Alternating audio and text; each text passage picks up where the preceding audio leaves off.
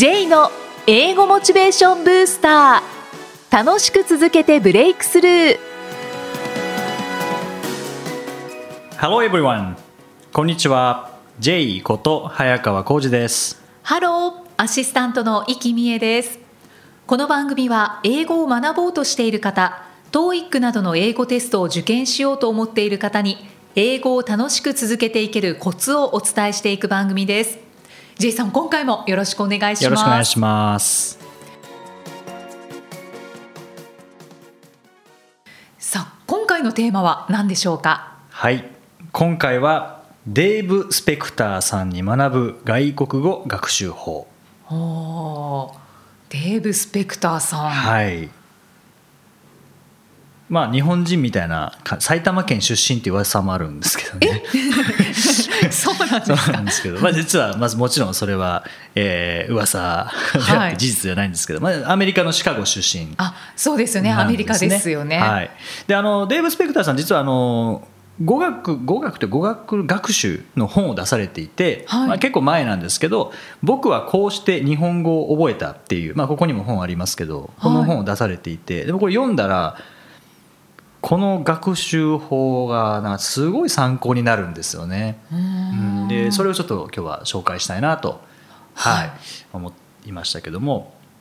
で、まあ、デーブさんシカゴ出身であの日系人が多い場所だったらしいんですよね。はい。で小学校5年生の時にあの日本人が家族でシカゴに移住してきた、はい。でその人と友達になったらしいんですねでその5年生の友達が英語あんま上手くなかったので、まあ、デーブさんは英語をそれこそあの子供ですからね、はい。あの汚い表現をどんどん教えていたみたいなんですけども。でもあのふとした時にこれ日本語で話しかけてみたらどうなるかなって思って、はい。表現集とかなんかやっぱ日系人が多いので日本語学習の本も結構本屋さんに売ってたらしいんですね。はい。でそれを見て1個覚えて日本語で話しかけてみたらしいんですね。あの郵便局はどこですかっていうの。を そしたらその友達がすごい驚いてはい「おおもう完璧な日本語じゃん」って言ってくれた。それが嬉しくて日本語の勉強を始めたって書かれてましたね。嬉しいっていう気持ちからそうですね。始めたんですね。うん。でその友達からこう漫画を借りたりしながら「あのはい。おそ松くん」とかですおね、ー はい、そういうのを借りたりしながら。でずっと勉強していてでさらにはこう日系人向けのあの仏教協会っていうのがあったらしくてはい。でそこで日本語教室開いてたらしいんですね。はい。でそこに毎週土曜日午前中1時間毎週勉強してそこを結局6年間通って首席で卒業っていう。出席。ハマりましたね。すごいですね。成績表も載ってるんですけどオール A なんですよね、へー。すごいです、すごい、はい、じゃああのどうやってそんなに覚えるのかっていう、うん。まあ、もちろん頭の良さっていうのもあると思うんですけどもこの学習法に結構こうヒントがあって、はい。まず身の回りの単語から覚えていったんですよね。あその家族構成例えばお父さんお母さんおじいちゃんおばあちゃんお兄さんお姉さんとかもう自分の周りの単語から覚えていってでさらにあの覚えたかどうかのちゃんとテストを友達にしてもらって問題出してもらって。でこれで思い出すっていう作業ができますからね、そうですねそうですね、うん、この身の回りから覚えるっていうのとそれからテストするっていうのはこれ絶対学習で効果的なやり方なので、はいあとはあの映画を使って勉強。日本映画を使って勉強して。でもちろんあの映画って難しいので英語字幕にするんですけど、時代劇みたいなはい映画を見てたみたいで,、であのおひけなすってってありますよね。ありますね。おひけなすってって英語どどういう意味ですか？おひけなすいやー。日本語でもいいですけどどどんな意味ですか？おひけなすって。わかんないです。わかんないですよね、はい、僕もよくわかんないんですけどおひけなすってっていつ使うのかもよくわかんないです。なんか最初会った時に言うようなイメージはうん。そうですね。あるんですね。おひけなすって。はい。でその英語訳が「How do you do?」とか「Nice to meet you」だったらしいんですよね。あそうなんですね、はじめましてとか、はい。お会いできて嬉しいです。でもデーブさんはこれななんか違うぞっていう。そんな軽い感じじゃない気がするなとか、うん。うんそれであにあの英語訳で日本語学ぶのちょっと違うかもしれないなって思ったらしいんですね。はいはい。でもうもう、ね、映画も何回も何回も繰り返し見たりして、うん。でセリフももう真似して練習していってそれでスピーキングの力が伸びていったって、へえうん書いてありましたね。これは通ずるところがたくさんありますね。いやー本当そうですね。僕もあのー英語を本当よあんまよく分かんなかった時は、は映画をとにかく繰り返し見てあとクリントンうんのスピーチとか本当に理解度10%とかでしたけどなんか聞こえた単語とかあとスクリプト英文があったらそれをなんか真似して言ってみたりとかってしてたんですよね。はい。それじゃ確かに英語力上がったんですねその時ああそこ共通してるなっていうのをここから、はい思いましたね。ジェイさんも映画のお話されてましたもんね。映画そうですね。僕映画あんまり見ないんですけどでもなんかジム・キャリーの映画好きで、まあ、はい。ジム・キャリーが好きなんですけどね。で「ライアー・ライアー」っていうあの、まあ、嘘をずっと、まあ、弁護士役で、えー、こう嘘をずっとついていたらである時に子供が誕生日の、えー願いで、えーお父さんが一日だけ嘘つけなくなりますようにみたいなそんな映画なんですけども、はい。当時ビデオ1週間レンタルで5回ぐらい見たんですね。へえそれでなんとなくその会話とかうん。英語の単語がはい。身についたっていう、真似そうですね。1回でまあストーリーわかるのでその後英語を聞くっていう感じで,、うんうん。で何回も何回も聞いていってで一緒に分かったところは一緒に言ってみたりとか、うん。まあ、リピートしてみたりとかはい。っていうのをやってましたね。ライアーライアーはいまだに好きで先週もまた見ました1回。ああそうなんですね。本当に好きなんですね。僕映画全然見ないですけどね。はいはライアーライアー好きなんですよね。いへえ僕発音も僕はもうとにかくずっと真似してたのでまあクリントン大統領とそれからジム・キャリーの発音は徹底的に真似しましたね。うん。ん。真似って大事ですよね。そうそうなんですよね。大事なんですね。で、まあ、デーブさんの話に戻ると、はい。日本語の発音もあのもちろん映画でもやってましたしあとラジオアナウンサーの発音を聞いてリピートするっていうこともやってたらしいんですね。ああそうなんですか、はおアナウンサーの方はまあ正確というかそうですね。きっちりしてますもんね、はい。うん。それでスピードとかあとはイントネーションとかアクセントとかっていうのをとにかく真似ていった。あーあ確かにアクセントとかイントネーションはうん。アナウンサーを真似するとそうです。間違いないですね。自己流でやっても正確かどうか分かんないですもんね。はい。真似が一番簡単なんですよね。うんうん。うんそう。でまああのずっと一冊読んで最後にもうこれ絶対これがおすすめ必要ですっていうのがあって、はい。えーデーブさんが言うのはままず興味だ。まず興味を持つこと、うん。でまあ日本だとどうしても仕事で必要だから勉強しなきゃいけないっていう人もいるしでももしそれでやる気が出ないんだったらもう趣味から入った方がいいですよ。って書かれてるんですね。うんうんで確かに趣味の話は英語でできるけど仕事になると一言も話せない。なんてことはないですからね。そうですね。はい、趣味の中から分かっていって話せるようになってそれがそのまま派生されてビジネスで使えるっていうことはおそらくあるので、うんうん。入り口はもうどこでもいいはいんですよね。でなんか、えー前回前々回でしたかね。あのやる気と想像力とやる気と想像力と自信であれもどっから入ってもいいみたいな話してましたけど、はい。こっちの英語学習も仕事で使うからじゃあ仕事から行かなきゃいけないかっていうともちろんそれが最短距離だとは思うんですけど、そこにやる気がどうしても出ないっていう場合は趣味から入ってもいいですもんね。うんそうですね、うん、趣味から入って仕事につなげていく、はい。その英語力を高めてでその高まった英語力で仕事をこなしていくっていうこともおそらくできるうん。ので、まあ、興味から入っていく趣味から入っていく。それから、はい。あと覚えたらすぐ使う。ですね。覚えたらもうすぐ使わないと頭の中にストックしてるだけになっちゃうので,、はい。でそのことをですねデーブさんやっぱ言葉のスペシャリストですね。言葉のペーパードライバーにならないっていう言い方を。あわかりやすい。うん。そうですね、えー持ってるけど使わないみたいうん。なですよね。免許持ってるけど運転しないっていうですね。その状態にならない。で通じると自信になるっていうのは確かにその通りですもんね、うんうん。うん、僕まあ英語力一気に伸びたわけではないので、まあ、話しながら伝わるかな伝わらないかなって思いながらでも伝わった時の喜びっていうのは何よりのモチベーションになるんですよね。ああそうですようね。んこれは本当にどこどうやって日本語を覚えたかっていう本なんですけどこれはもう全ての語学に通じるなってうん思いましたね。いや本当にたくさんヒントをもらいましたね。今。そうですね。これは、うん、ただダジャレを言ってる人じゃないんだなっていう。ただデーブさんなんでダジャレあんなに言うかっていうとやっぱり彼はえ日本語の美しさって言ってましたね、ああそうですうかん。僕もそう思いますねダジャレに関しては、うん。はい、受ける受けない。まあまあそれはどうでもよかったいいとして。はいはい。やっぱり韻を振るってえ英語にも韻を踏むはありますけどダジャレみたいのはないんですよね。う、んうん。日本語ならではなんですね。日本語ならではそうですね、リズム感もいいですからね、はいははいい。そういう意識でダジャレを聞くとまた、まあ、デーブさんはそんな風に聞いてほしくないと思いますけど。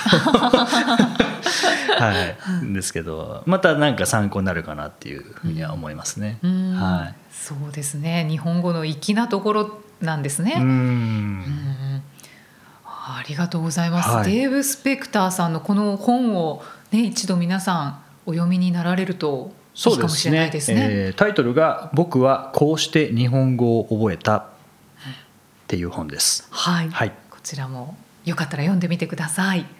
ありがとうございありがとうごます。ざいます英語で名言。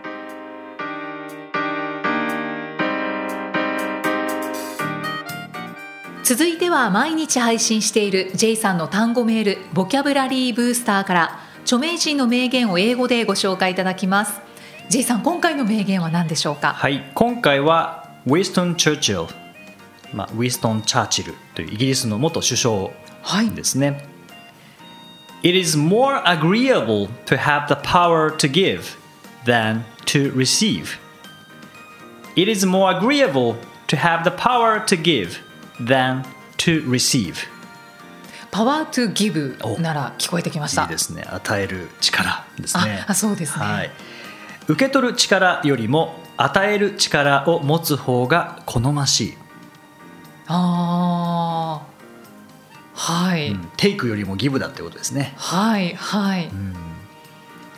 まあただついつい受け取ろうとしちゃうところもありますね。そうですよね。でもとにかく与えろってよく言いますけどね。そうですね。こう頭では分かっていてもなかなかみたいな。はい。ところはありますよね。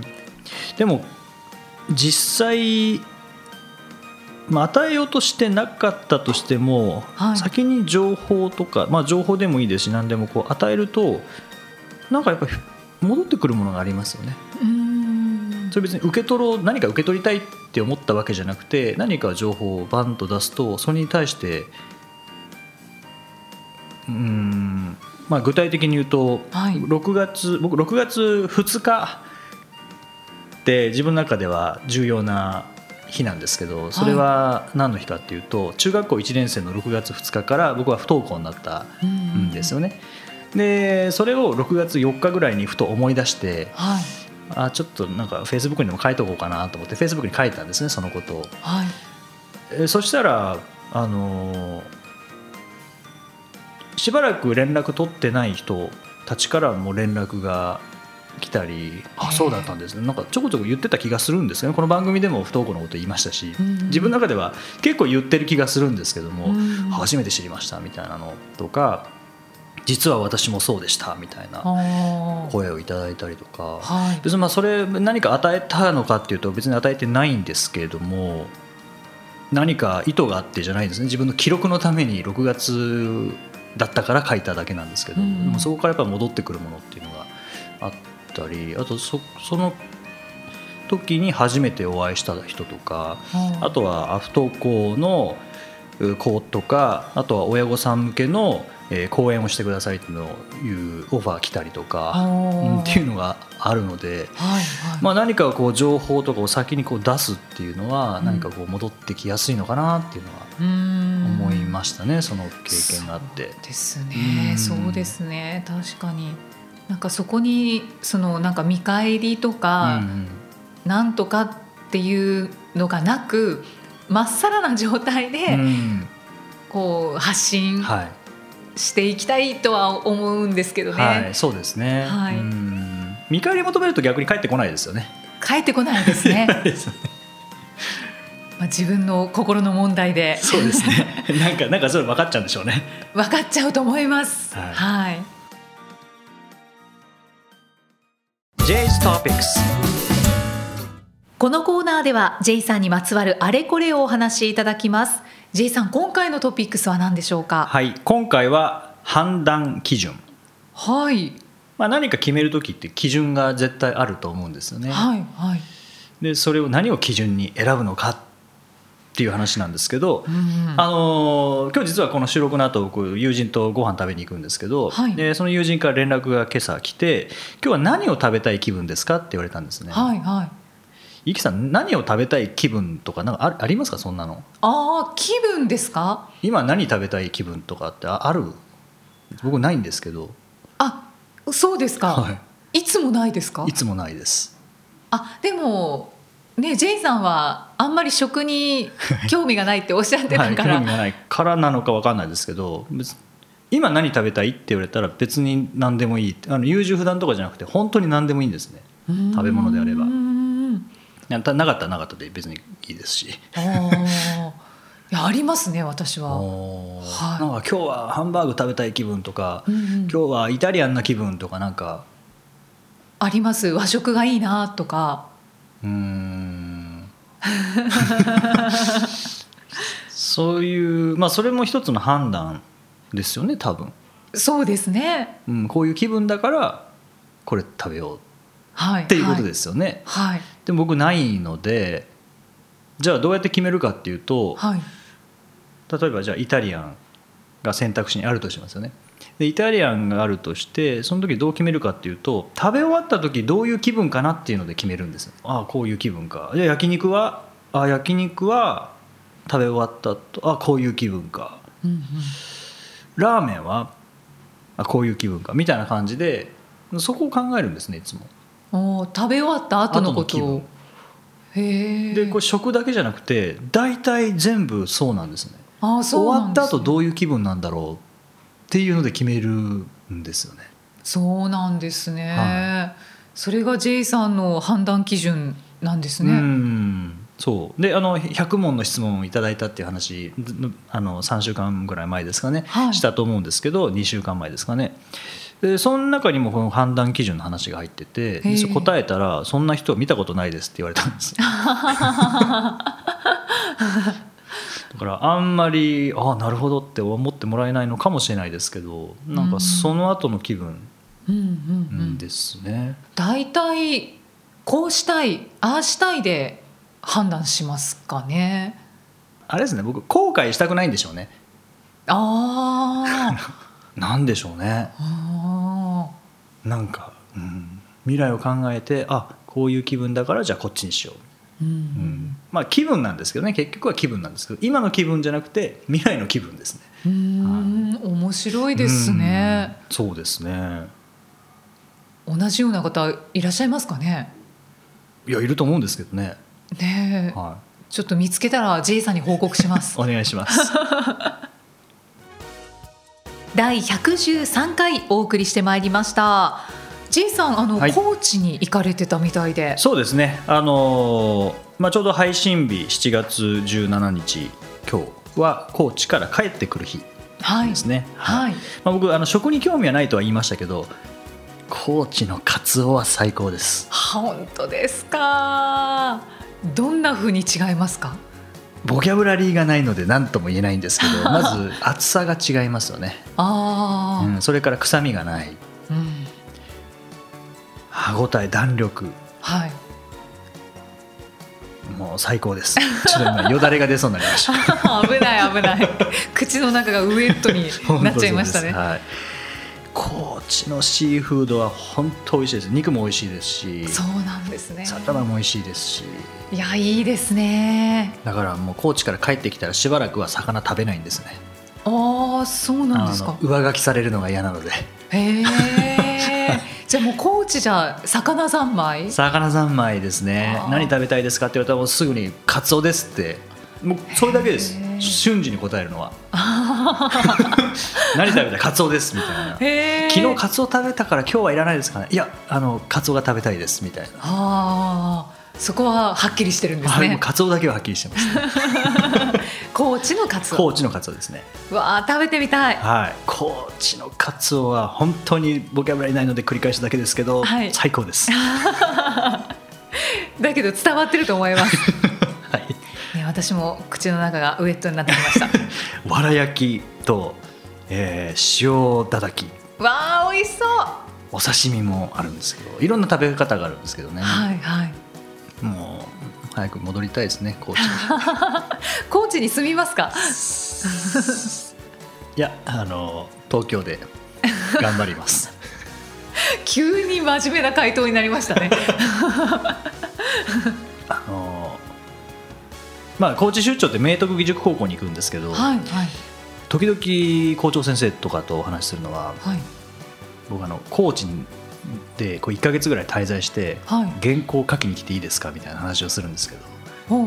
それも大歓迎ですって言っていただいてるので。そうなんもうそういう感じでは滞在、まあ、今後は機会があればしたいですね。いいいんじゃないですか、はそしたらもうカツオ三昧ですよ本当に、い、三昧になるかどうかわかんないですけどね。はい。だって即答するぐらいですから、まあ大好きですけどね。はい。逆に飽きちゃうう。かなうんかもしれないですね。わかんないですけど。へえあ高知愛を知ることができましたはい。さてこの番組ではご質問ご感想を随時お待ちしていますメッセージは J さんのアメブロ英語モチベーションブースターの中のポッドキャスト下にお問い合わせフォームがありますのでお気軽にお送りくださいそれでは J さん Okay, thank you for listening. See you next week. バイバイこの番組は提供株式会社ラーニングコネクションズプロデュースキクタスナレーション生きみえでお送りしました。